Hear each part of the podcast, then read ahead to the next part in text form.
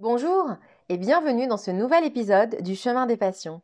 Je reçois aujourd'hui Fanny Delbrel, connue aussi sous le nom de The Full Bloom. Lorsque j'ai invité Fanny, je souhaitais aborder avec elle son rapport au corps, la manière dont il avait évolué entre son parcours de danseuse et d'enseignante de yoga, et aussi la naissance de la Cosmos Family et la méthode Jiva Mukti. J'ai redécouvert Fanny à plusieurs reprises, que ce soit pendant l'enregistrement ou les heures de montage. Elle est d'une authenticité, d'une sensibilité et parfois d'une vulnérabilité qui, je l'espère, vous donneront le courage d'accepter les vôtres. Je vous laisse à présent avec notre échange. Je vous souhaite une belle écoute.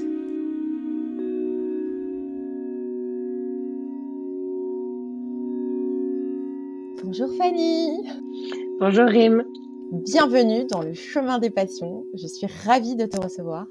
Ah, merci infiniment de m'avoir euh, conviée euh, dans ce très beau podcast. Je suis ravie d'être là. En règle générale, je commence toujours le podcast par une présentation des invités. Je peux la faire, mais je préfère quand c'est l'invité qui parle de lui, avec ses propres mots. Donc, j'ai envie de te demander de, voilà, de nous parler un petit peu de ton parcours. Eh bien, bonjour à tous. Euh, moi, je suis Fanny. Je suis un être humain de 32 ans bientôt et je me développe sur mon chemin spirituel. Enfin, j'avance en ce moment beaucoup sur mon chemin spirituel. Comment je suis arrivée là aujourd'hui? Une petite fille passionnée par la danse depuis toujours. Je pense que juste après avoir commencé à marcher, j'ai commencé à danser.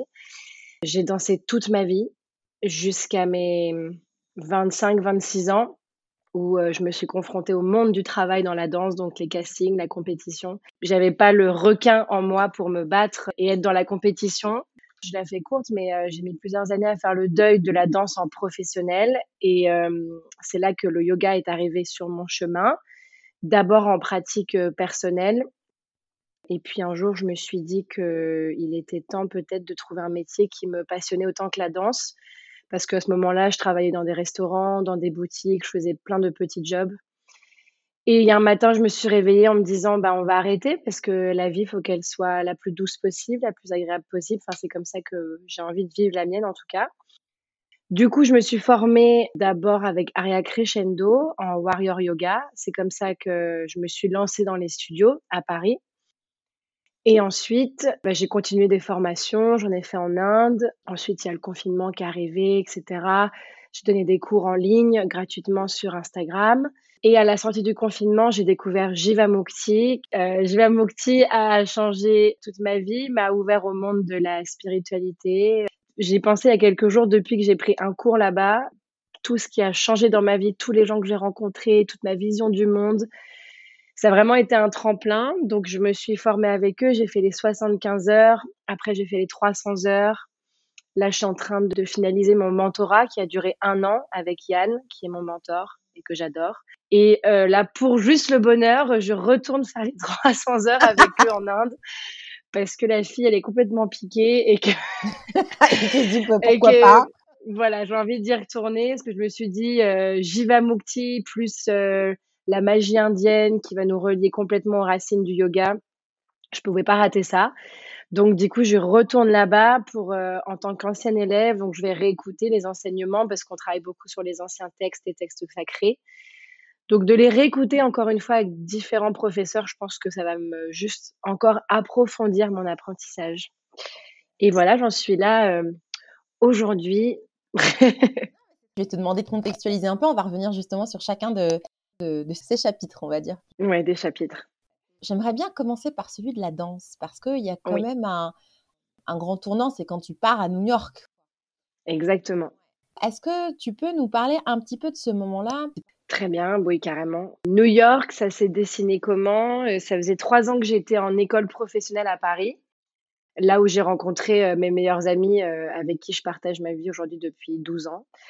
On s'est toutes rencontrées, un groupe de cinq filles, et sur les trois années, en fait, on s'est rencontrées et on avait toutes en, rêve une école à New York. On avait différentes écoles chacune, mais on tout était à New York.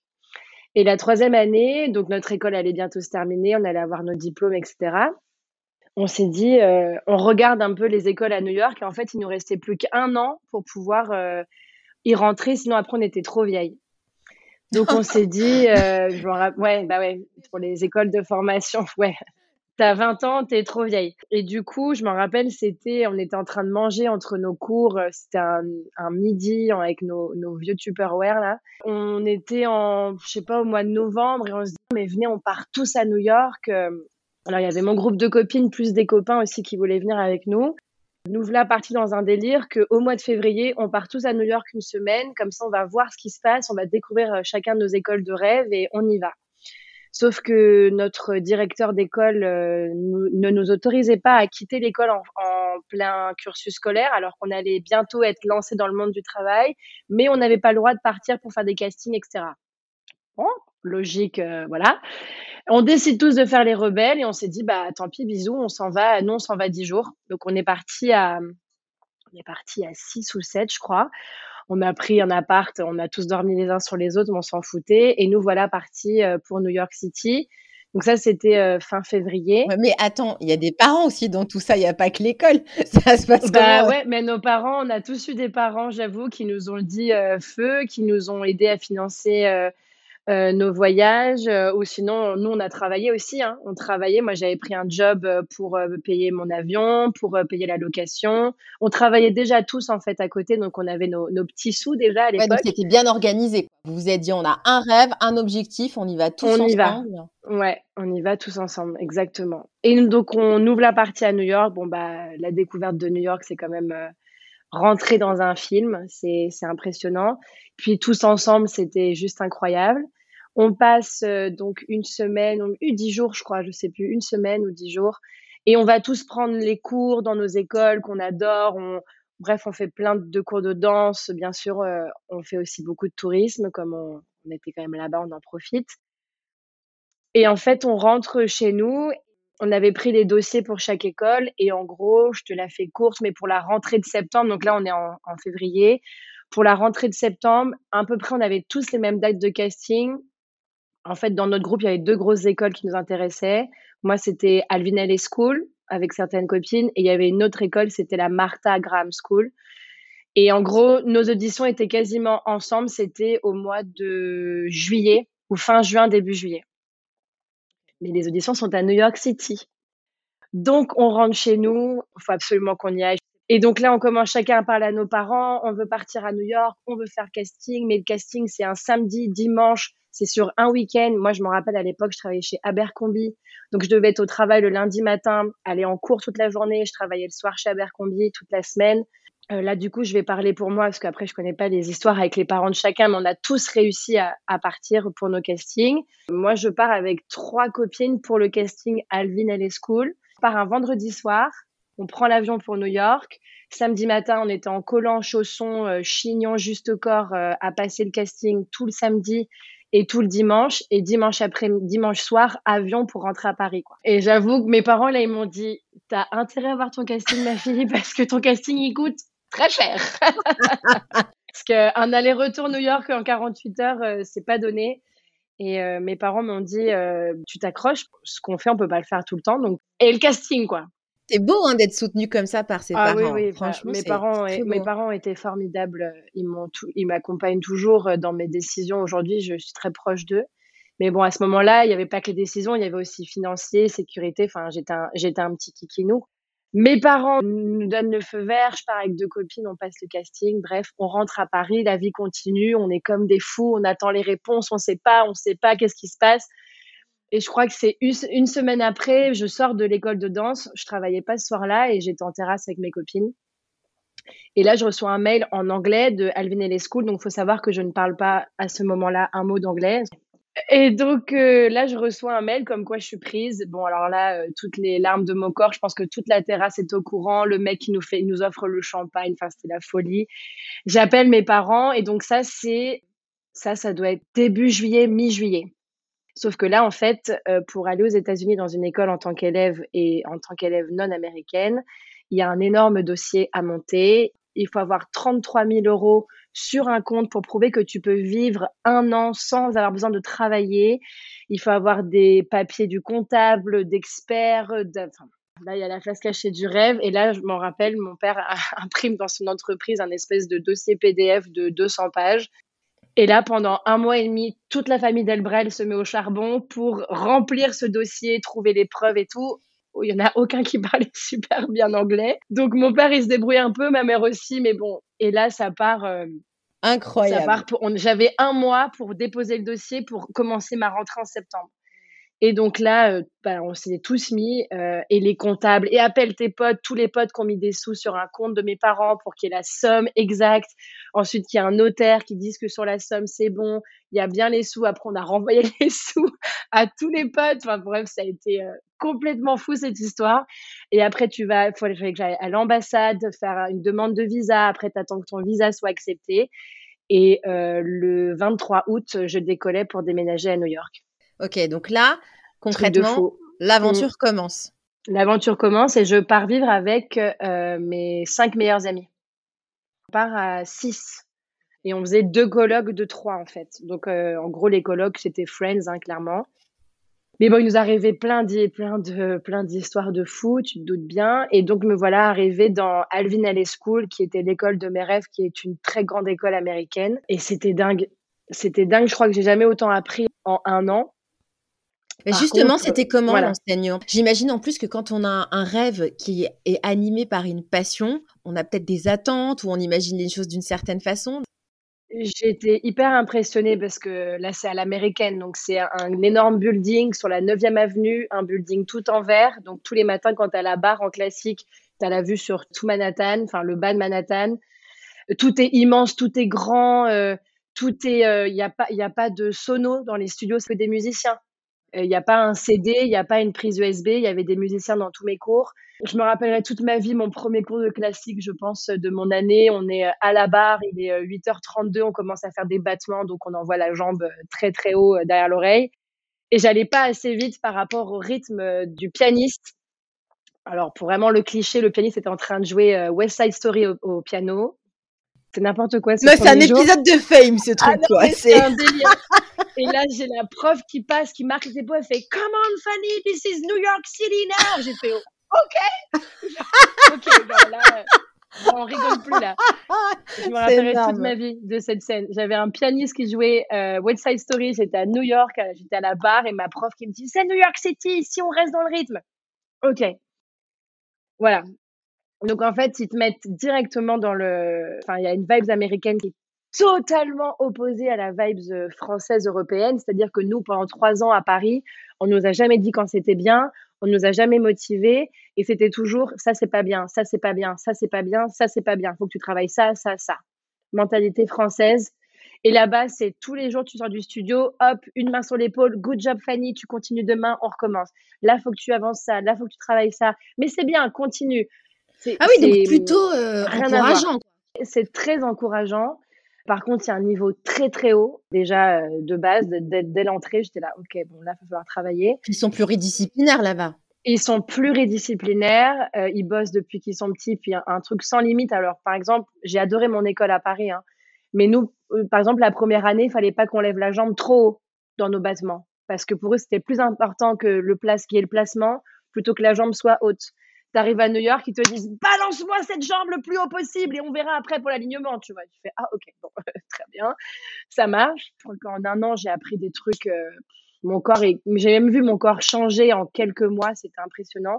Surtout moi, c'était classique parce que moi le classique, c'était, je voulais vraiment pas en faire. J'en ai fait depuis que j'étais rentrée en, école pro et là, euh, le niveau classique euh, était très haut, donc j'ai dû vite me modeler et me mettre à niveau. Et après, au fur et à mesure, par contre, voilà, ce qui, a commencé à, à venir un peu me travailler, c'est que bah, je me suis rendu compte de la qu'il y avait une énorme compétition, que les Américains, c'est OK, salut, ça va, let's go et tout, mais dans des écoles comme ça, en fait, aussi, ça crache beaucoup dans le dos, ça se tire dans les pattes énormément. Alors là, euh, moi, j'ai découvert un monde euh, que ouh, je connaissais pas du tout et que qui ne me va pas du tout. Euh, mais bon, je me suis dit, vas-y, on s'accroche. Par exemple, il y avait des castings dans l'école, mais si tu n'avais pas le niveau 1 ou 2, c'était que réservé au niveau 3, tu n'avais pas le droit d'y accéder. Euh. Tu apprends plein de choses, tu justement confrontes deux enseignements totalement différents. Toi, la voix du milieu, elle est où dans bah cette confrontation? Je commençais à manquer un peu cette, ce côté euh, un peu plus rond, un peu plus imparfait qu'on avait en France dans le contemporain, par exemple, parce qu'on n'avait pas de contemporain dans cette école. Et moi, c'est ce que j'aimais beaucoup aussi. J'étais là, bon, mon année, euh, je vais la faire jusqu'au bout parce que, enfin, j'apprends. Et je commençais à me dire, bon, c'est pas là que j'ai envie de me diriger en tant que danseuse euh, professionnelle pour la suite, etc. Donc j'étais un peu au milieu. Euh, il y avait un niveau vraiment mondialement très haut parce qu'il y a tout le monde entier qui est dans cette école.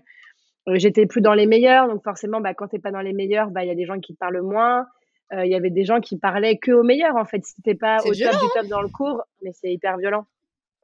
C'est hyper violent. L'année se termine. Euh, j'ai des copines, moi, qui décident de faire une année en plus. Quand tu fais une école aux États-Unis, tu peux ensuite euh, faire un visa de travail euh, donné par l'école pour que tu puisses te lancer dans le monde du travail la deuxième année. Donc là, on décide tous de rester une année en plus. C'est la folie, youpi, yara, on, parce que c'était, on avait passé une année de dingue. et là, donc, nous voilà, nous lancer dans le monde du travail, casting à la new-yorkaise. Et là, alors,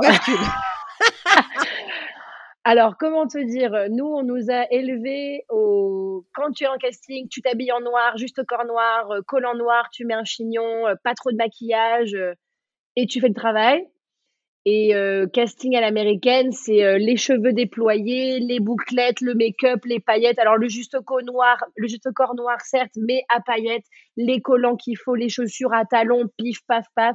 Je crois que le premier casting que j'ai fait, c'était pour un Broadway, c'était pour Kinky Boots. Je ne sais pas si tu connais ce Broadway, c'est euh, les boots enchantés euh, rouges qui ont des pouvoirs magiques. Et là, j'arrive, donc j'ai 22, j'ai 22, euh, je suis sur ma 23e année. Et y a déjà, il y a que des kikinous de 16 ans. Tu te dis, OK. Et là, je me rappellerai toute ma vie, j'étais avec ma meilleure pote. Et là, ils nous disent, présentez-vous. Mais présentez-vous à la Broadway, quoi. Donc pas euh, bonjour, je m'appelle Fanny, c'est Hey guys, my name is Fanny, I come from Paris and I'm gonna. Tu vois, c'est. Sauf que nous, on n'avait jamais fait ça de notre vie. Et là, je, je vois, je me rappelle une petite jeune qui doit avoir 17 ans, euh, elle avait les bouclettes tout parfait, elle, elle commence de dos. Et d'un coup, elle se retourne et me fait Hi, my name is Barbara, I come from New Jersey. Et là, j'ai fait Ah ouais, qu'on a du travail. Donc rien que les présentations et puis les, listes de ce qu'on devait savoir faire pour les castings, c'était euh, cherchons danseurs, claquettistes, acrobates, euh, chanteurs. Euh, cherchons danseurs classiques, contemporains, au niveau de jazz, chanteurs-danseurs. Et là, tu dis, y a-t-il quelqu'un qui cherche un être humain qui danse? Voilà. Est-ce que juste danseuse jazz contemporain, c'est suffisant pour vous ou non? Donc déjà, ça épure énormément les castings. Donc là, tu te manges des noms, tu te manges des noms, tu te manges des noms, tu te manges des noms. Et en fait, ta passion, c'est ton corps, ton corps, c'est toi. Donc en fait, le nom, c'est toi qui te le manges. C'est Fanny Delbrel qui se mangeait. Genre, tu n'es pas assez bien, rentre chez toi. Tu n'es pas assez bien, rentre chez toi. Un, deux, trois, quatre, cinq castings. En plus, moi, les castings, je détestais ça parce que j'étais extrêmement stressée.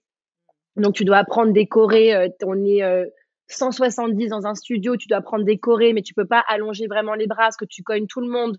Donc tu fais que des petits mouvements et après, après une heure et demie, on te dit allez, let's go, on passe, on y va. Et là, on passe quatre par quatre.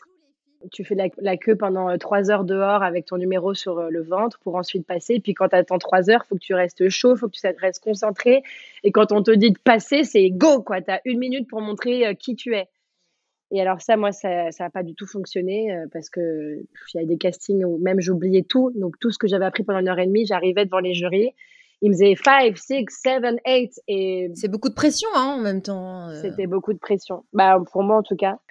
Justement cet équilibre entre ténacité, peur, envie d'arrêter, être perdu, abandonner, continuer. Comment tu, tu, navigues dans tes émotions et puis tes envies quoi et ce moteur, cette passion de la danse? Au début, j'y arrivais pas, mais je voyais mes copines qui lâchaient rien. Mais moi, je, je sentais pardon que ça commençait à me ça commençait à aller chercher profond dans les tripes. Mais mes copines, elles étaient OK, c'est des castings, vas-y, on y va. Donc moi, je suivais le. J'y allais avec elles, j'y allais, j'y allais, j'y allais. Et puis, a un moment où ça n'allait plus du tout. J'avais commencé déjà le yoga, je pratiquais le yoga, mais juste comme ça. Tu as commencé à New York, le yoga? Ouais, j'ai commencé le yoga à New York. Et puis, entre les castings, j'étais aussi serveuse, j'étais aussi euh, hôtesse, chef hôtesse dans les restaurants, parce qu'il fallait travailler et manger, du coup, vu que les castings ne marchaient pas. Donc, je travaillais 7 jours sur 7 et euh, je passais des castings euh, quand je pouvais euh, pour, pour essayer de trouver le contrat. Tu as aussi bêtement la petite pression de mon petit ego qui t'a toujours été Fanny la danseuse. tu as envoyé du rêve à tout le monde. Fanny, elle est partie à New York, tu te rends compte la petite Fanny du 94 qui est partie réaliser son rêve à New York, tu aussi tout le monde un peu qui t'attend, enfin, tu as l'impression, pardon, que tout le monde t'attend derrière. Alors, ma chérie, t'en es où? Ça y est, le casting, ça a marché euh, Non, maman, ça n'a pas marché, mais euh, demain. Et à, chaque fois, mon père, lui, il était là, il m'a toujours supporté, mais lui, c'est Fanny, c'est trop dur, euh, tu vas t'esquinter. il sentait déjà que moi, j'allais partir en, en sucette. Bref, je suis restée cette première année à New York. Bon, après, j'ai un peu arrêté les castings. J'étais dans des compagnies, une petite compagnie de jazz d'un de mes professeurs que j'aimais beaucoup. Je travaillais aussi dans un cabaret à New York, un cabaret euh, rocambolesque euh, et complètement fou. Donc, je travaillais de nuit, comme c'est un peu une boîte de nuit cabaret. Donc, je travaillais de nuit, je travaillais un peu de jour. Enfin, tu, tu brodes hein, à la new-yorkaise. Est-ce qu'il y a un déclic du coup?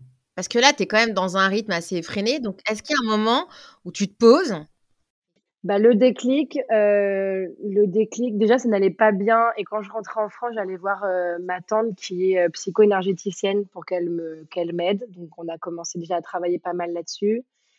Le gros déclic, c'est que la troisième année, tous mes potes sont rentrés et que moi, j'étais accrochée à New York et que je voulais pas partir. J'aime pas les fins, donc je voulais pas que ça s'arrête. Et là, j'ai passé une année à faire 12 millions de jobs, à faire que des allers-retours entre la France et Paris parce que j'avais plus de visa. Mais là, ça commençait à plus ressembler à rien. Et en fait, euh, j'ai gagné la Green Card Lottery. Euh, donc après, tu dois attendre un an pour avoir les réponses, mais j'avais pas eu ma green card. Et en fait, j'étais aux États-Unis, je leur ai dit, euh, je dis à tout le monde, je, suis partie, j'ai laissé mon appart à une pote qui vivait dans mon appart aussi. J'ai laissé ma chambre comme ça. Je dis bon, je rentre, je vais récupérer ma green card et en France et je reviens quoi. Bah ça fait dix ans et je suis jamais revenue. Et ben qu'est-ce qui s'est passé? Parce que je l'ai pas eu. Du coup, euh, je me suis dit, là, c'est ça, le, déclic est là. C'est, je me suis dit, OK, Fanny, il faut que tu lâches New York. En fait, il faut que tu arrêtes. Ça s'est arrêté tout seul. Et euh, pour toute ma famille, ça a été hyper dur quand j'ai pas eu ma green card, parce que je pense qu'ils savaient que pour moi, c'était euh, mon Graal. Quand ils m'ont dit non à l'ambassade, bon, je suis sortie, j'ai pleuré un bon coup. Et après, je me suis dit, ah, ça y est, c'est vraiment fini. Ça y est, Genre, le point final, il s'est mis tout seul et il fallait que ça s'arrête en fait. Justement, c'est intéressant parce que quand tu étais là-bas, du coup, tu disais ouais, je voulais rester, je voulais rester, je voulais rester. Euh, pourquoi tu voulais rester à tout prix? Je sais pas. Franchement, avec du recul aujourd'hui, tous mes potes étaient rentrés. Oui, c'est parce qu'ils avaient terminé? Ouais, ils avaient terminé. Il y en a qui sont rentrés pour leur mec, euh, d'autres euh, des questions financières. Il y en a une qui est restée, qui vit toujours là-bas. D'ailleurs, ça fait maintenant dix ans qu'elle est new-yorkaise. Elle a la green card, mais elle pour de vrai moi, je sais pas, je voulais pas que ça s'arrête. J'avais plus, j'avais, en fait, j'avais plus de maison. J'avais plus de maison à Paris, j'avais plus mes repères. À New York, j'avais, je restais 90 jours, je rentrais 90 jours à Paris, je faisais 90 jours, c'est pour les stars, en fait, je faisais que des allers-retours. Enfin, ça ressemblait plus à rien. J'avais un mec là-bas, ça a été une catastrophe aussi. Enfin, bref, j'ai vécu, cette dernière année, ça a été un espèce de gros chaos. Je savais plus où je voulais aller, je savais plus qui j'étais et je savais plus où je voulais poser euh, mes valises quoi. Que là c'est le chaos comme tu dis. Donc euh, ta boussole intérieure comment tu comment tu te retrouves et tu arrives à Paris tu fais quoi? Là j'arrive à Paris. Mes parents avaient vendu notre maison de famille. Donc je me retrouve dans un petit appart euh, que mes parents avaient pris en transition ce qui était en travaux. Donc je me passe de trois ans new-yorkais à vivre avec mes meilleurs amis, à vivre dans le salon de mes parents. Ma mère m'avait fait de la place entre les assiettes pour euh, mettre mes vêtements je pétais des câbles, des fois je reprenais des avions, je repartais à New York et je revenais, enfin c'était n'importe quoi. Et du coup, bah, je pense que là, quand tu es au fond du fond, faut attendre de toucher le fond pour euh, repartir. Je suis partie dans le fond du fond. J'ai trouvé, euh, j'ai trouvé, je faisais des petits jobs à Paris comme ça de serveuse des fois. Je voulais parce que je voulais pas non plus faire que ça. J'ai passé beaucoup de temps devant la télé. Je me rappelle, j'appuyais juste sur le bouton de C+ pour changer les chaînes. Et je faisais de 1 à 320, je sais pas combien. Et hop, je recommençais. Et je faisais que ça dit. Après, je pouvais plus voir la télé en peinture.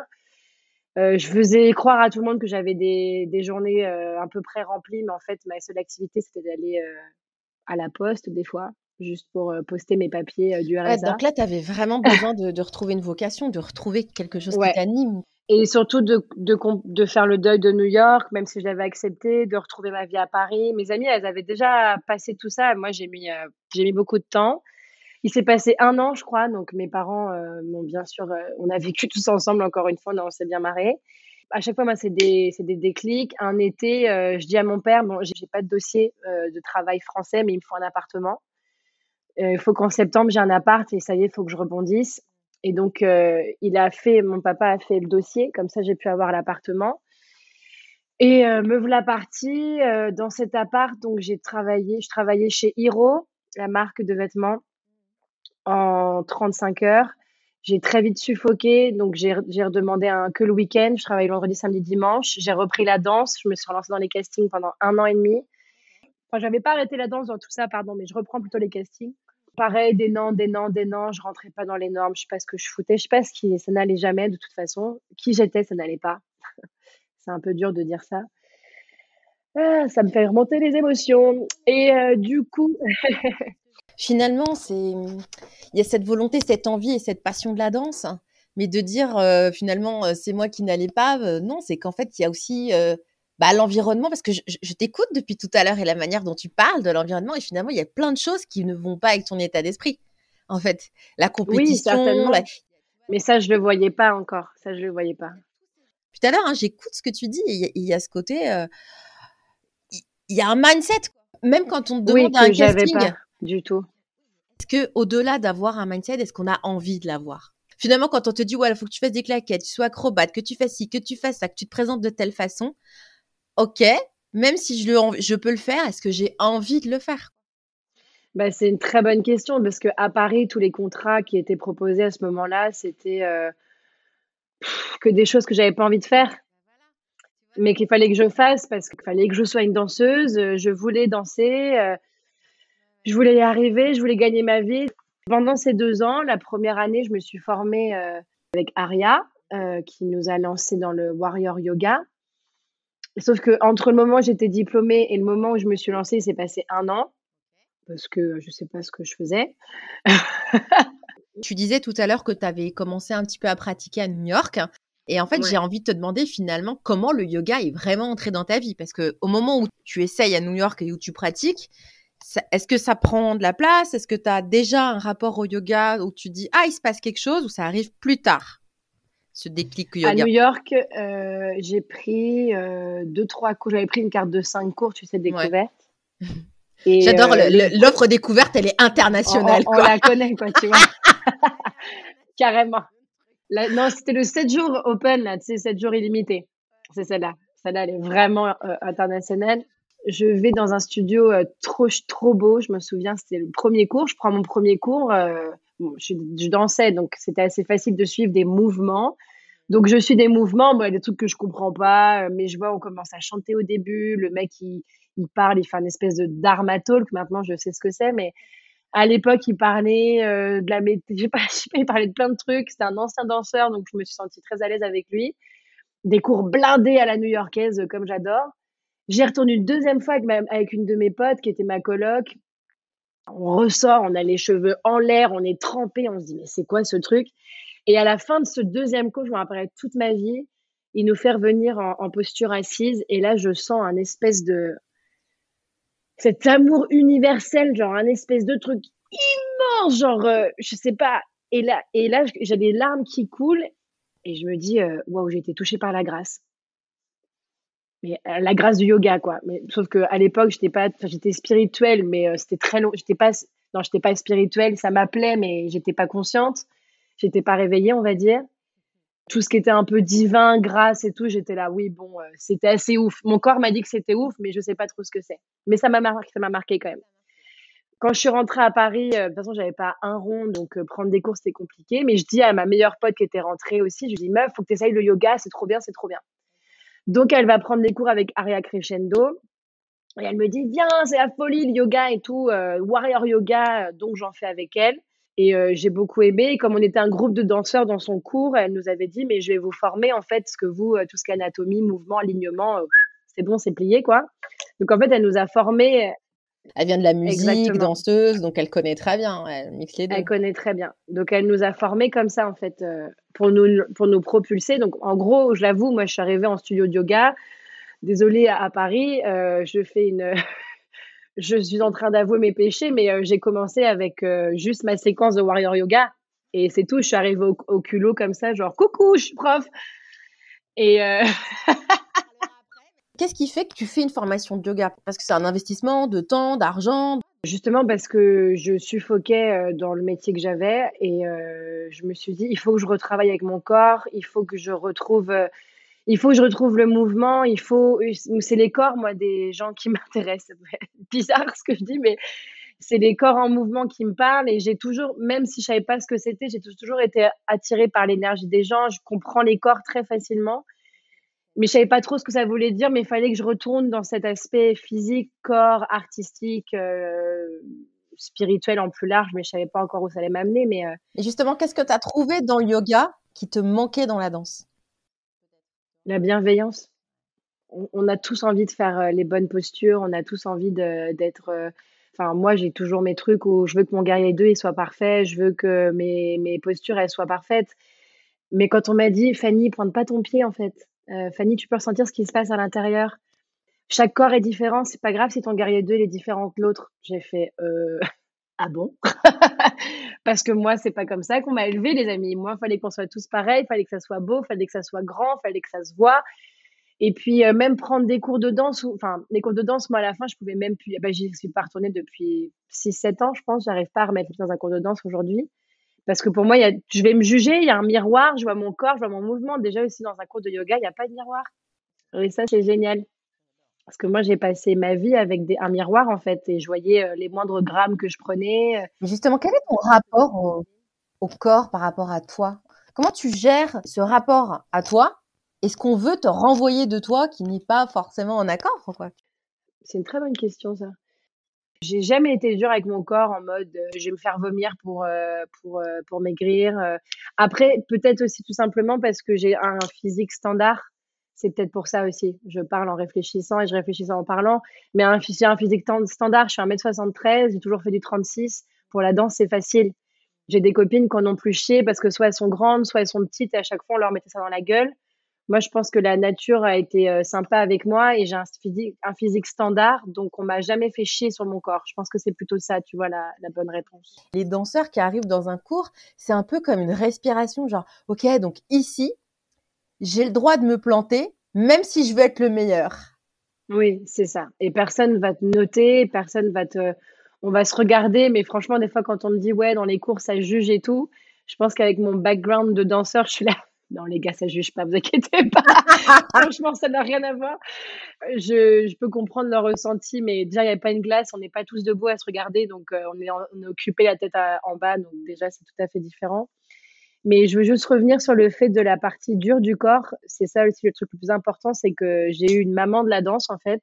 C'est ma prof de danse qui m'a qui m'a reconnue, qui m'a révélée et qui euh, c'est avec elle que j'ai le grandi de mes, euh, je sais pas, de mes 10 ans à mes 21 ans dans la danse. Et en fait, elle, avait un énorme respect du corps. Il fallait pas l'abîmer, il fallait pas le frustrer. Parce qu'elle, elle venait de la danse classique, elle venait de l'opéra de Paris, avec un corps euh, défoncé, des pieds euh, complètement arrachés.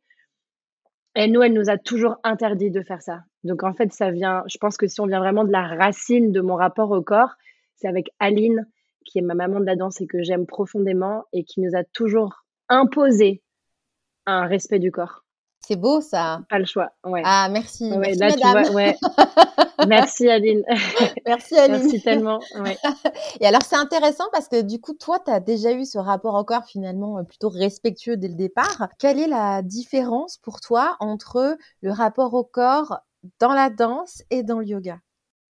Ça dépend d'où tu viens, parce que tu vois, je suis un bon exemple. J'ai voulu être professionnelle toute ma vie, mais j'ai grandi avec une personne qui m'a appris que mon corps, fallait que je le respecte. Donc, je pense que ça dépend d'où tu viens, parce que dans, dans les deux, on peut trouver euh, un respect du corps, un respect de la ligne personnelle, et dans les deux, on peut trouver euh, des personnes qui veulent casser leur corps et leur imposer une ligne. Tu peux trouver dans le yoga comme dans la danse. Euh, avec une après, le but n'est pas le même, mais le but final n'est pas le même parce que par exemple si je prends les ashtangi, enfin s'il y a des ashtangi qui m'écoutent un jour, euh, peut-être vous me direz si je me trompe, mais on va chercher une transcendance physique pour aller dans la transcendance euh, spirituelle. Donc on va chercher des lignes. le corps est quand même énormément euh, manipulé et modelé à une image. Tu vois ce que je veux dire? À une forme en tout cas qu'on a dans la tête, la forme de, la, de asana, la forme de la posture. Dans la danse, ça peut être pareil. En classique, euh, ou dans des écoles très strictes, on, va modeler ton corps pour qu'il prenne la forme qu'on veut que ton corps prenne. Tu vois ce que je veux dire? Ouais, je vois. Et puis dans le yoga, il y a cette, euh, si on résume hein, vraiment l'essentiel, c'est enfin, d'aller droit au but, il y, a il y a cet aspect de dans l'asana de, de se libérer de la souffrance, ou même dans la pratique du yoga, oui, de se voilà. libérer de la souffrance. Donc, si on prend juste l'aspect comme ça de face, est-ce qu'on peut modeler son corps, notre rapport au corps, ça dépend de la pratique que tu as en yoga et ça dépend des styles de danse. Après, par contre, le but est différent parce que pour la danse, ça va être euh, un aspect esthétique pour euh, ce qu'on va. En même temps, c'est le but de la danse, c'est de présenter des choses belles pour présenter aux gens qui vont nous regarder. Comment dire, d'exprimer ce que le chorégraphe nous a amené à travers notre corps. Et dans le yoga, enfin, c'est ma vision, hein, euh, ce n'est que la mienne. Après, dans le yoga, il y, a y, y a quand même le bout du bout, c'est un appel spirituel et une illumination. Transcender son corps dans la matière pour, pour se libérer, comme tu disais, de toute souffrance humaine. Ça reste des êtres humains en mouvement avec une énergie qui les traverse donc une émotion qui les traverse. Il y a des parallèles et en même temps, il y a plein de choses différentes. Mais euh, ce sont deux pratiques magnifiques. Deux disciplines, parce que pour le coup, c'est vraiment deux disciplines. Il y en a une qui est artistique et l'autre qui est spirituelle, mais ça reste des disciplines, vraiment la danse. Enfin, moi, comme ça que je l'ai, comme ça que je l'ai vécu. Et après, si on part dans d'autres trucs, ça peut être de la transcendance, euh, de l'extatique. Voilà, c'est, des mondes extraordinaires. Ce sont deux mondes extraordinaires. De quelle manière tu abordes le mouvement de ton corps aujourd'hui dans ta pratique du yoga par rapport à ton parcours? Ouf, Complètement différemment. Quand je suis sur mon tapis aujourd'hui, ça c'est peut-être parce que je suis baignée dedans en ce moment depuis un an, je cherche vraiment à prendre conscience en profondeur de mes bandas, de mes verrous pour avoir vraiment notion et c'est déguisé au fur et à mesure où j'envoie l'énergie dans le corps, donc d'essayer de la ramener au centre pour l'envoyer euh, vers le sommet du crâne et vers le ciel. Euh, mon rapport au corps, euh, en général, ma pratique, je sais que je serai je toujours aussi une danseuse dans ma tête. C'est-à-dire que, bah, quand je suis en cours, il y a eu des moments, je me rappelle l'année dernière, où j'avais trop le regard qui partait sur les tapis tout le temps et j'étais là: «Ouais, mais ça fait mieux, ça, lui, il est trop fort. Putain, mais moi, ça, j'y arrive pas. Mais en fait, je suis une mauvaise prof parce que j'arrive pas à faire, moi, ces postures-là. Mais en fait, je suis pas légitime». Donc du coup, j'allais me recomparer aux petits potes qui étaient à côté mais euh, ça, ça va mieux. Mais oui, j'ai toujours, j'ai encore, euh, ça reste, j'aurais toujours, euh, enfin, ça resterait toujours dans mon, dans mon ADN de danseuse. Est-ce que d'une certaine manière, tu cherches à être plus libre dans les mouvements de ton corps, dans ta pratique du yoga par rapport à ton parcours de danseuse? Non, c'est plus, c'est pas du tout, pour moi, c'est pas du tout la, même chose. Enfin, j'ai pas du tout le même rapport à la danse qu'au au yoga. Ça reste mon corps et mon mouvement. Mais le yoga, c'est des postures précises avec. Euh, euh, pour moi, le yoga, c'est pas une liberté de mouvement. Je sais pas si, si ça te parle, parce que euh, liberté de mouvement, c'est je vais bouger. bon, là, il n'y aura pas la caméra dans le, dans le podcast, mais je suis en train de bouger actuellement. une liberté de mouvement, euh, si peut-être quand je vais travailler les free flow, tu vois, euh, des, dans le vinyasa flow, mais on a quand même une base. Euh, enfin, si je te dis un guerrier 2, tu vas pas me faire un skandasana, tu vois. Donc, y a, y, a, y a, je peux comprendre qu'on puisse trouver une liberté de corps à travers les postures parce qu'on vient défroisser notre corps dans les postures. Mais après, je me sens pas bloquée dans une posture du tout parce que je me libère, je libère pas mon, enfin, je libère pas mon corps physique dans les postures je vais libérer mes corps énergétiques, je vais libérer, euh, je vais traverser peut-être mes petits traumas, je vais dégager mes viscères dans une posture. Ok, super clair. Donc du coup, tu fais ta formation avec Aria, tu commences un an après finalement à donner des cours. C'est ça. Je crois qu'il est temps de parler de la Cosmos Family. Ouais. entre-temps, je me forme encore. De toute façon, euh, soyons clairs, quand on commence le yoga, on découvre le premier 200 heures, c'est la porte ouverte à un puissant fond d'information et de formation. C'est ça, c'est ça. Exactement. C'est un, c'est un bonheur d'apprendre auprès de ceux qui ont vraiment envie de transmettre et qui transmettent. Enfin, moi, c'est ça qui m'importe, c'est euh, la racine du yoga, quoi. Du coup, je suis partie une deuxième formation en Inde et en fait, le confinement français arrive quand je suis là-bas. Donc, du coup, j'ai été rapatriée j'ai été rapatriée. Euh, Cocorico, merci la France, ils sont venus nous chercher euh, très rapidement. T'es parti faire un 200 ouais, je fais, Non, là, je faisais un 300. J'avais fait un 200, là, je faisais un 300. Il nous, il nous a manqué quelques jours, parce qu'on a été rapatriés quelques jours avant la fin. Et donc, me voilà rentrée à Paris, confinement, bah là, bon, tout le monde connaît, je vais pas vous faire un topo. Mais du coup, je commence à donner des lives, si tu veux qu'on parle de la Cosmos Family. Les lives commençaient déjà, étaient déjà en place. Moi, je suis arrivée trois semaines après le confinement français. Donc, vous étiez déjà bien dans le bain. Et mes potes, en fait, je parlais avec eux par message. Elle me dit, ouais, euh, Olivia Courbis, qui est ma meilleure amie, qui est, coach et prof de yoga, elle me dit, ouais, meuf, je commence à donner des lives et tout. Je dis, bah, ok, trop bien. J'avoue que mes élèves, des élèves à moi, m'avaient demandé de donner des lives d'Inde, mais euh, moi, j'avais une wifi et euh, le, le, le, changement d'heure, etc. J'ai fait, bon, laisse tomber. Et en fait, quand je suis rentrée, bah, je m'y suis mise. T'avais beaucoup d'élèves à ce moment-là? Bah, ça faisait, euh, ça hein. faisait un an et demi ou un an que j'enseignais. J'enseignais chez Simone, chez Huge euh, et dans d'autres studios. Donc, bah, je connais, je commençais, euh, quelques gens commençaient à connaître ma tête, mais j'étais un petit kikinou. Enfin, je commençais, quoi.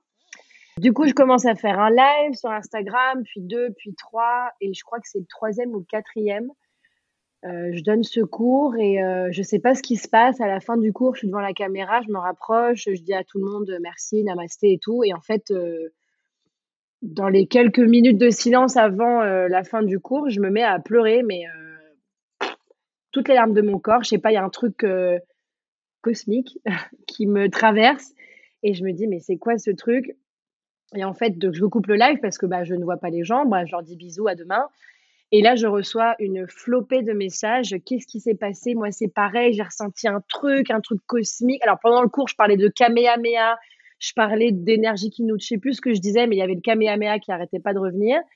Le Dragon Ball Z, on ah adore. on adore. Et, euh, on adore, c'est la base. Ah ouais, je suis d'accord. Et, euh, et tout, j'ai plein de gens qui m'écrivent, même des potes qui ont pris mon cours, qui me disent Meuf, je suis en pleurs, il s'est passé quoi? J'ai senti ci, j'ai senti ça j'ai des picotements dans les doigts, j'ai le corps qui est brûlant. J'étais, c'est quoi ce délire? Et en fait, euh, il y a plein de stories. Bah, tu sais, à cette époque-là, on partageait tous à fond les cours.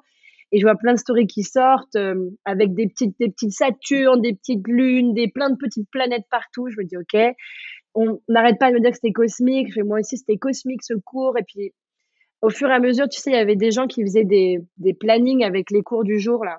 Il y avait des comptes qui, il y avait, c'était, c'était trop sympa des comptes qui s'étaient dédiés euh, à la planification des cours live euh, de Paris et de France en général. Et, euh, du coup, comment, ça commençait à écrire yoga, du yoga cosmique avec The Full Bloom ou yoga du cosmos. Et c'est venu comme ça en fait. Et au fur et à mesure, j'ai une copine qui était venue après se confiner avec moi en Normandie elle me dit, on était là, c'est marrant, yoga du cosmos, Cosmos Crew, Cosmic Gang, et je sais plus comment est sorti Cosmos Family. Et après, parce qu'assis tous les matins, les gens, ils m'envoyaient, je leur demandais tous les matins, parce que je donnais des cours tous les matins à 10 heures, je leur disais, c'est quoi votre petit mood du jour? Vous m'envoyez un petit smiley. Donc, en fonction des jours, j'avais des cœurs ou des bonhommes qui pleurent ou des bonhommes qui se tuent ou un arbre, une licorne, euh, un ours. J'avais un peu de tout. Et en fait, à chaque fois, je voyais tout le temps les mêmes noms apparaître. Et euh, je disais, ah, on est un crew, on est une équipe, on est une famille. Et après, famille du Cosmos, et paf, Cosmos Family, quoi. La Cosmos Family, elle commence sur Insta. Elle commence à ce ah, moment-là avec tes lives. Complètement. Ouais, complètement. Comment la plateforme Cosmos Family, elle est née? Est-ce qu'elle est née rapidement derrière la plateforme, alors il y a eu les trois premiers mois de confinement, donc euh, là c'était que des cours donation, euh, les gens ont été extrêmement généreux d'ailleurs pendant ces trois mois. Ensuite, il y a l'été qui est arrivé, si je me trompe pas. Ouais, mais attends, tu as décidé de aucun faire cours payant pendant ces trois mois? Non. Ok, ok. J'ai fait que des cours sur donation. Je travaillais avec Huge euh, sur la plateforme en ligne. Je travaillais avec euh, Humble Warrior à l'époque euh, de Kixi et Dani. Je faisais des cours aussi en ligne sur leur Zoom. Mais tous les cours les matins à 10h étaient gratuits. Tu donnais ce que tu voulais et tu donnais rien si tu voulais rien donner. Il n'y a pas de souci moi, ça me faisait aussi ma pratique et euh, ça me faisait ma journée, pour tout te dire. Et euh, après, il y a eu l'été. Donc cet été-là, j'ai lancé euh, les deux premières retraites Cosmos Family chez moi. Ah, as commencé par les retraites, du coup, toi? Ouais, j'ai commencé par les retraites parce qu'en fait, il y a un soir, bah, j'étais avec mon père confiné et je me rappelle, j'étais dans mon bain. J'ai toujours des idées quand je suis dans l'eau. Là, je me dis, mais en fait, vu que les gens ils me voient en live dans cette grande maison tout le temps, et ben moi, je veux rencontrer ces gens dans cette maison. Donc je me rappelle, je descends dans le salon avec ma serviette sur la tête et euh, ma serviette autour du corps. je dis papa, tu me prêterais la maison pour faire une retraite de yoga? Quoi? Et donc euh, C'est littéralement comme ça que ça s'est passé en plus. J'étais en serviette, euh, encore à moitié mouillée, parce que ça m'avait encore une fois pris comme ça, vu que c'est que comme ça que ça me prend? Je t'appelle ça des flash infos, moi. Ouais, c'est des flash infos. ça me pique d'un coup comme une, comme, un, comme une piqûre de moustique. J'ai appelé une copine qui, ouais, on a fait première retraite. Elle s'est remplie en 24 heures. Du coup, j'en fais une deuxième. Je relance les inscriptions pour une deuxième. Elle se remplit aussi en 24 heures. Et nous voilà lancés euh, pour le mois d'août, une première retraite la première semaine, une deuxième retraite la deuxième semaine du mois d'août chez mes parents qui m'ont gentiment laissé la maison. Bref, me voilà à me lancer dans des retraites. J'avais jamais fait ça de ma vie. Je crée un programme. J'invite ma, ma tante qui est euh, psycho-énergéticienne à faire des ateliers. Euh, la magie opère, c'était la folie. Anastasia qui s'occupait de nous nourrir avec amour. Enfin, c'est génial. Et du coup, bah, Cosmos Family avance. Tu le fais, tu l'as jamais fait donc, euh, tu as, lancé les inscriptions, c'est plein, et là, tu te dis, bon, bah, ok, il faut que j'en une retraite. À ce moment-là, euh, concrètement, il se passe quoi bah, Du coup, euh, qu'est-ce qu'il faut dans une retraite? Il faut de la bouffe, il faut du yoga, il faut des good vibes comme je les aime, et il faut 10 lits pour que tout le monde puisse faire un gros dodo.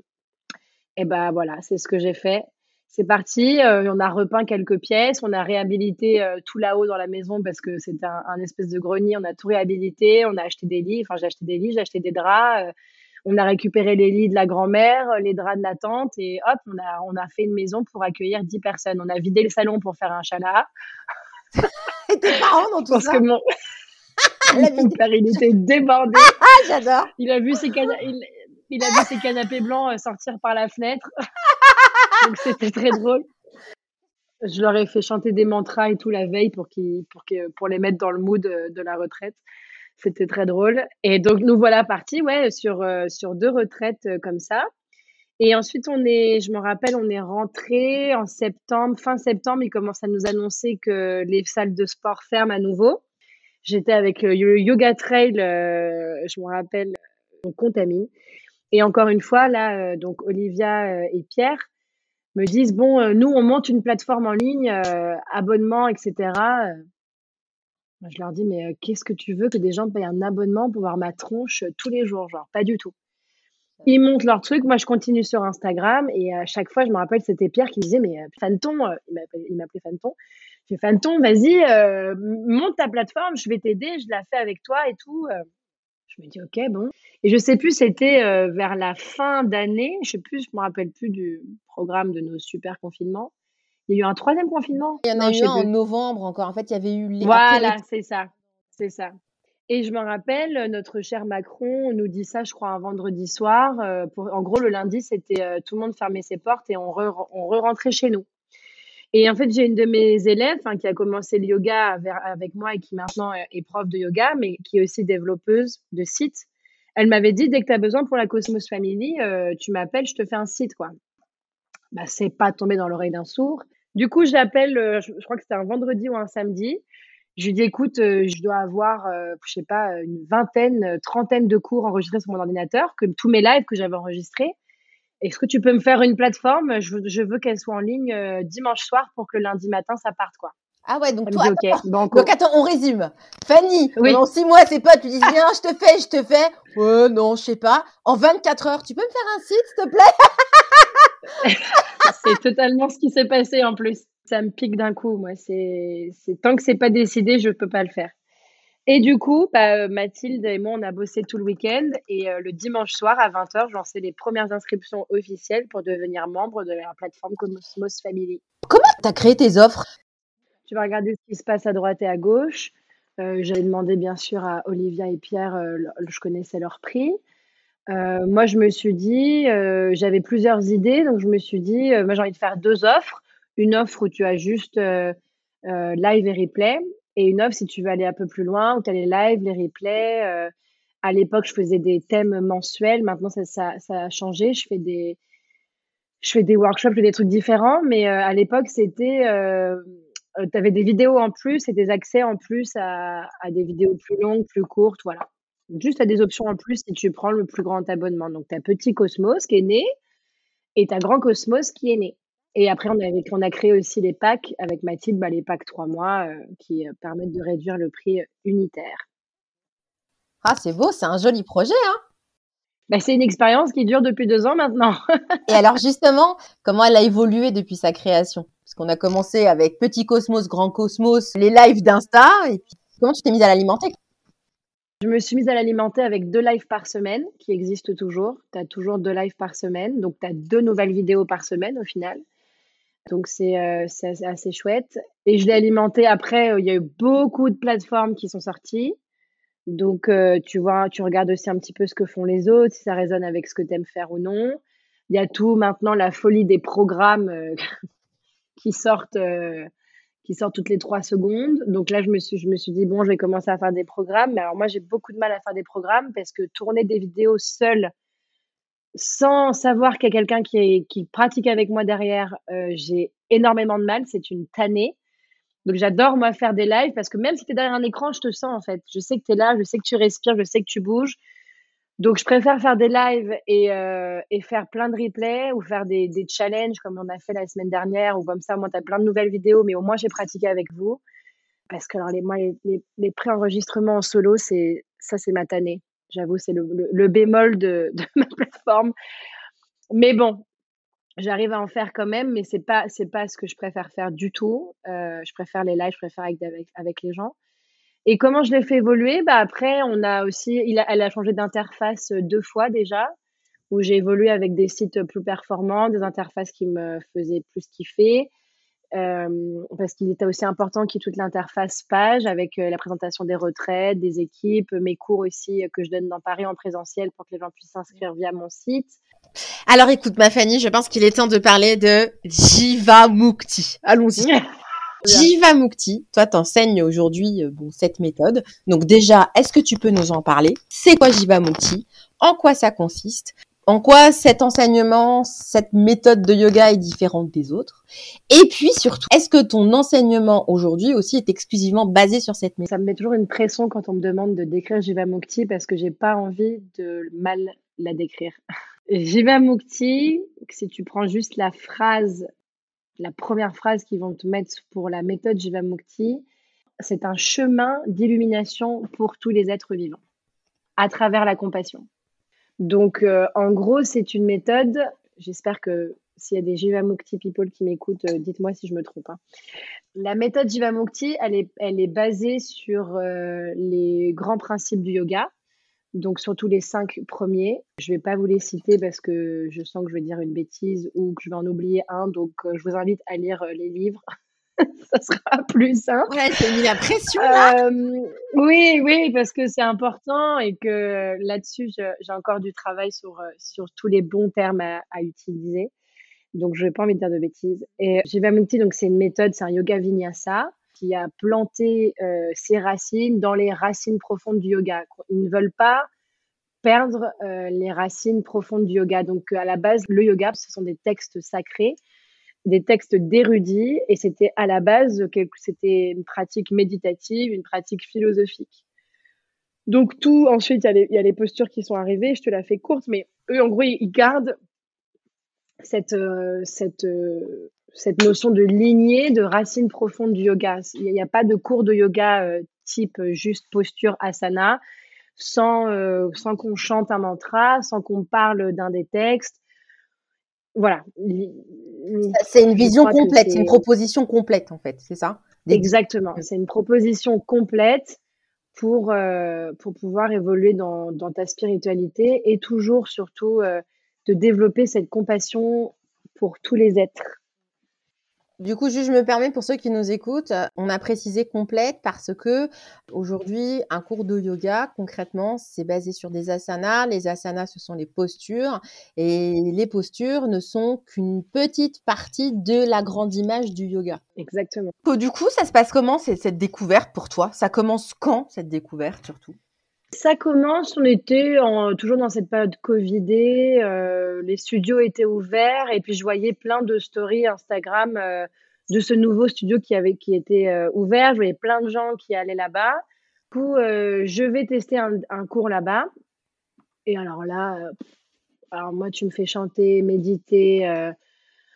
Ah bah j'ai décollé pour le Cosmos en, pendant cette heure et demie. Je me suis dit ah ouais, c'est un truc de ouf. Puis j'arrive dans ce studio, il y a des hôtels, il y a les photos des gourous, il y a les dieux, il y a les déesses qui sont, qui sont représentés, ça sent l'encens, il y a des harmoniums, des instruments. Je me suis dit, ah ouais, je suis en Inde, j'adore.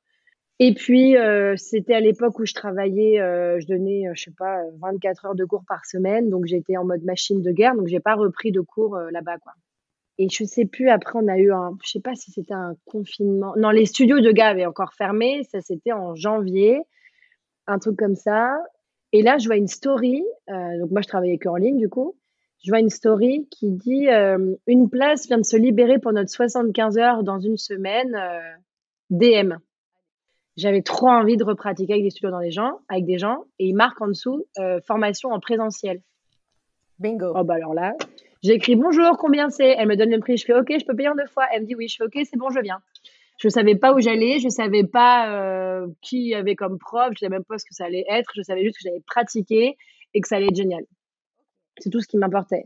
Apparemment, fallait apprendre, fallait apprendre une séquence par cœur, le Spiritual Warrior, qui est une séquence de 60 minutes il fallait l'apprendre par cœur. Bah, moi, je l'ai regardé la veille vite fait en vidéo. Bon, j'ai mémoire quand même de danseur, donc euh, j'ai appris les mouvements euh, vite fait. Et j'ai débarqué comme ça à la formation. Euh, coucou, alors pourquoi tu es là? Ah, bah parce qu'il y a une place qui s'est libérée en story. donc je suis venue. Il y avait la lumière, j'ai frappé à la porte, quoi.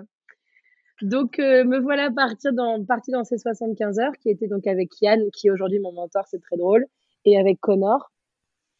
Et là, on part, euh, donc le matin, on pratiquait et ensuite tout le reste de la journée, on parlait de, des grands principes du yoga, donc Ahimsa, la non-violence, euh, Dhyana, la méditation. On parlait comme ça des, cinq grands principes que j'ai pas voulu citer tout à l'heure parce que j'ai un doute. Et le troisième jour, justement, on parle de Ahimsa, Ahimsa, pardon, qui est la non-violence.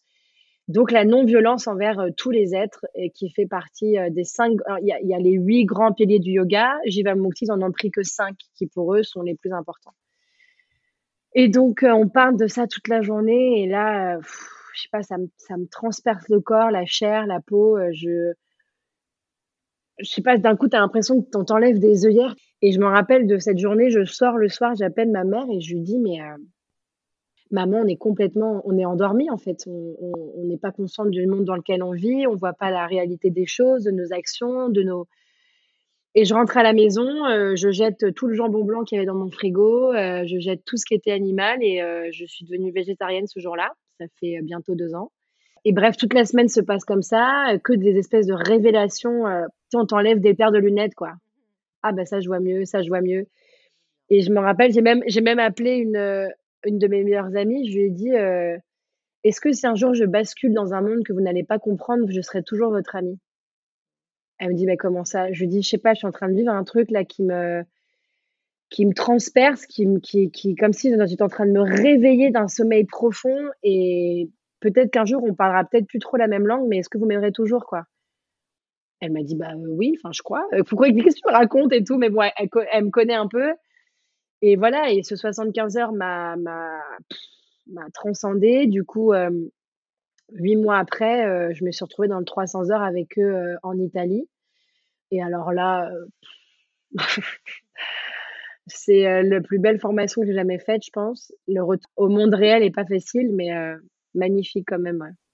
Quelle est la différence entre un 200 heures? Tu as déjà fait un 200 heures avant. Je ne veux pas comparer les enseignements ou les profs. Pas du tout. Non, non, bien sûr. Voilà, hein, c'est pas du tout le propos de ma question. C'est plutôt justement en termes de, ressenti ou d'apprentissage de, connaissances, parce que tu vois, par exemple, la partie philo ou la partie anatomie, des alignements, tu vois, c'est des choses que on aborde quand même dans un 200 heures. Alors, donc, est-ce que justement, c'était peut-être plus approfondi ou c'était une autre approche? C'est la pratique du yoga du matin au soir, donc pas que sur le tapis en fait. Et euh, c'est vraiment très spirituel, le, ce 300 heures. Donc, eux, ils n'ont pas de 200 heures déjà, c'est qu'un 300. Et c'est très spirituel. Tous les matins, on médite 20 minutes. Après, il y a tous les soirs, il y a un satsang où on est tous habillés en blanc. Et c'est quoi un satsang? Un satsang, c'est une réunion. La définition, c'est réunion euh, de personnes euh, avec des discussions éveillées. En gros, c'est ça. C'est une tribe un peu, tu vois. C'est une petite tribu. Et donc tous les soirs, on est en blanc, euh, on médite. donc ça, c'est après manger, après la douche et tout. Hein. Les journées finissent à 22 heures. Et tous les soirs, on avait la cérémonie de la lumière, Hari, où du coup on chante tous. C'est toute une cérémonie avec les bougies, une petite cloche et tout. Et ça, tu fais ça tous les jours pendant, pendant un mois. Donc tu es quand même dans un espèce de.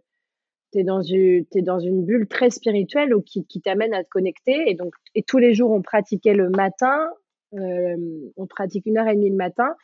Et après, on parle, on parle, il n'y a pas une journée où on parle pas d'un texte, on parle, on parle de Patanjali tous les jours, on parle des sutras tous les jours.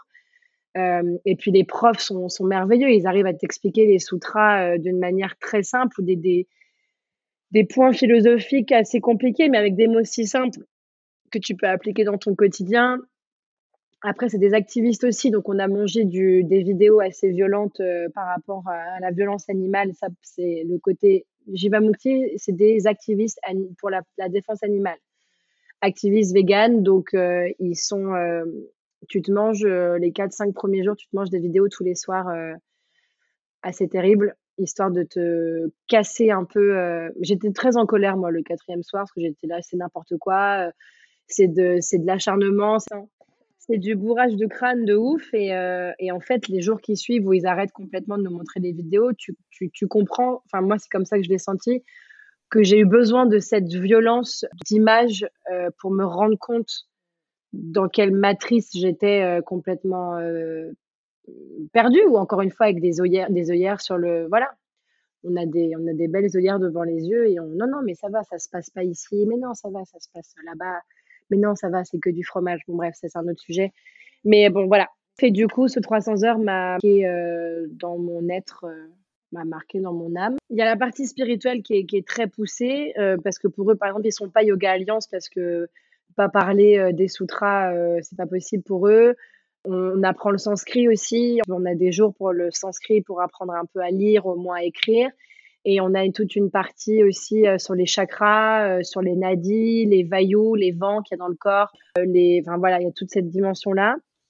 Et alors après, Jivamukti, en, en partant, si on enlève un peu la partie spirituelle aussi, c'est une méthode qui pour moi est excellente en termes d'alignement. C'est des alignements old school, mais qui sont. Moi, j'ai testé les deux et j'avoue que je les trouve dans mon corps, c'est très juste. Et ils sont aussi, euh, ils ont une technique d'ajustement. Ils ont développé, toute une méthode d'ajustement. Enfin, ils ont pris euh, plusieurs, euh, plusieurs trucs un peu partout dans leur connaissance, dans leur apprentissage pour mettre tout dans cette méthode, pour ajuster les élèves dans les cours et c'est incroyable. Ils ont aussi, ils ont aussi développé, ça s'appelle les, les ICP, les In-Class Private où en fait, pendant, tu peux, tu peux le faire par exemple chez Jivamukti à Paris, tu prends un cours avec euh, Yann, et en fait, moi, je vais être à côté de toi pendant tout le cours et je t'assiste dans tout le cours de A à Z. Donc, mes mains ne quittent quasiment pas ton corps, en fait, pendant une heure et demie. Donc, tu apprends à assister toutes les postures. Et alors, ça, moi, je trouve ça juste, c'est du génie.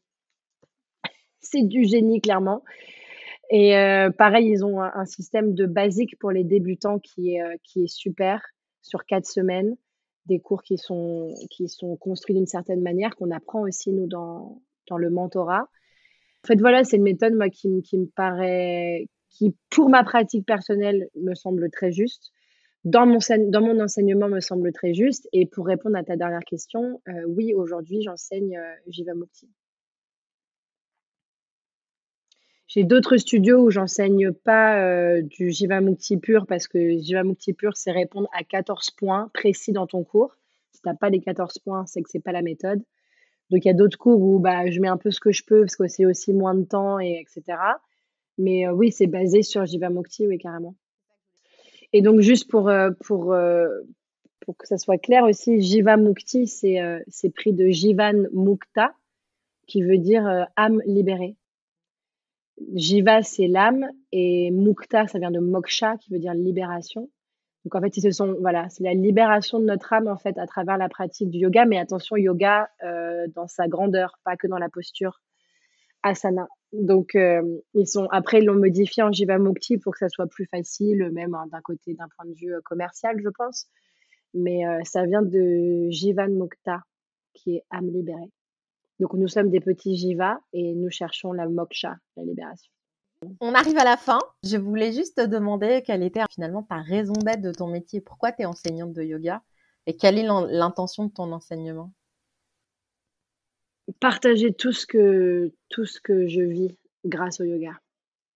Que c'est tellement c'est tellement fou, c'est tellement grand, c'est tellement, heu, bien plus grand que nous que je me dis que je peux pas le garder pour moi.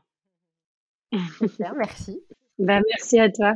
Sur ce chemin que tu as parcouru, si tu devais changer quelque Mmh chose, ce serait quoi? Ou peut-être qu'il y a rien Sur à le changer, yoga ou sur Sur toute tout, sur tout ton chemin, sur tout ton chemin. Parce que c'est tout un chemin d'évolution là, concrètement, donc C'est la confiance en soi que j'aurais changé. Si j'avais pu avoir plus confiance en moi dans la danse, je pense que je l'aurais vécu totalement différemment. Et en même temps dans le yoga, j'ai confiance j'ai plus confiance en moi parce que je pense que ça résonne plus. Donc on va même pas dire que c'est la confiance en soi, c'est de faire les choses qui résonnent en soi. Parce que quand ça résonne pas juste, bah, du coup, tu te perds, du coup, tu te poses plein de questions et c'est, c'est vraiment de fermer les yeux un instant et de sentir qu'est-ce qu'est-ce qui résonne en soi, en fait? Le corps, il donne toutes les réponses. donc c'est comme ça que tu fonctionnes, toi? Tu te poses une question et tu attends de voir Ouais. comment ça se manifeste dans ton corps? Bah, mmh, des fois non, des fois je suis dans mon mental, je me pose plein de questions et mon corps il fait: «Tu m'écoutes pas, tu m'écoutes pas» et a un moment, c'est dans ces moments où j'ai mes petits claques d'un coup que mon corps, je pense qu'il me met un pic et me dit: «C'est là qu'il faut que tu ailles, donc tu vas là». «OK, d'accord, j'y vais» et ces ces dernières semaines ces dernières semaines, oui, je je te disais avec toute ces cette porte-là qui est en train de s'ouvrir dans ma vie, c'est vraiment, heu c'est là, quoi. Qu'est-ce qui résonne, heu, qu'est-ce qui résonne, heu, dans mon corps? Moi, ça se passe toujours, juste à la fin de mes côtes, là, dans la petite ouverture, heu, ça se passe toujours, heu, là. Et dans ces moments où, heu, où tu es perdue, ou s'il y en a trop, comme quand tu es revenue de New York, c'est pareil, à un moment donné, il faut reprendre, tu tu tu reprends connexion au corps ou comment ça se passe? Après New York, si je me souviens bien, parce que c'était il y a longtemps maintenant, j'aurais pas la mémoire du corps à ce moment-là, mais c'est c'était la c'était la survie, moi. C'était la survie. Fanny, heu, vas-y, quoi. Lève-toi, va gagner de l'argent pour pouvoir comme ça tu peux manger, tu peux te prendre un appartement, enfin de la vie continue en fait et heu, tant que tu es pas mort, heu, vas-y quoi. OK, bah, on va rester sur, écouter son cœur et et comment ça résonne. Ça me fait plaisir, franchement. Ouais, ouais, écouter son cœur et si on fait des choses sont si on on va là où on a vraiment envie d'aller, mais pas là où il faut aller, c'est ça que j'arrête pas de dire en ce moment parce que ce de «il faut», on le met partout. «Ouais, mais il faut que je travaille», «Ouais, mais» ouais, tu peux travailler, mais fais ce que tu as envie de faire. C'est plus facile à dire qu'à faire, c'est clair, mais heu, d'essayer de faire les choses avec justesse pour soi, en fait, on va attirer toute la justesse derrière. On va rencontrer les personnes qui vont être justes avec nous, on va avoir les relations justes, on va avoir des décisions justes, on va tout va S'ouvrir, ouais. ça file droit, quoi. Ouais, ça s'ouvre et c'est parfois aussi la difficulté Après, c'est pas d'en avoir facile, hein, conscience tu tâtonnes et tu te dis: «Bah, c'est où ma place?» la fameuse question: «Où est ma place?» Ouais, peut-être, ouais, aussi. Où est ma place sur le chemin? Mais heu, ouais, ouais, c'est une bonne question. Un autre podcast. Ouais, voilà. Où est ma place? Merci beaucoup Fanny, ça a été un vrai plaisir Bah, de te recevoir. Merci pour, ce partage à cœur ouvert, vraiment merci beaucoup. C'était un plaisir. Voilà. Bah, merci merci pour ta confiance. Merci d'avoir écouté Le Chemin des Passions. Si vous avez aimé l'émission, n'hésitez pas à partager l'épisode sur vos réseaux sociaux et avec votre entourage. Merci et à bientôt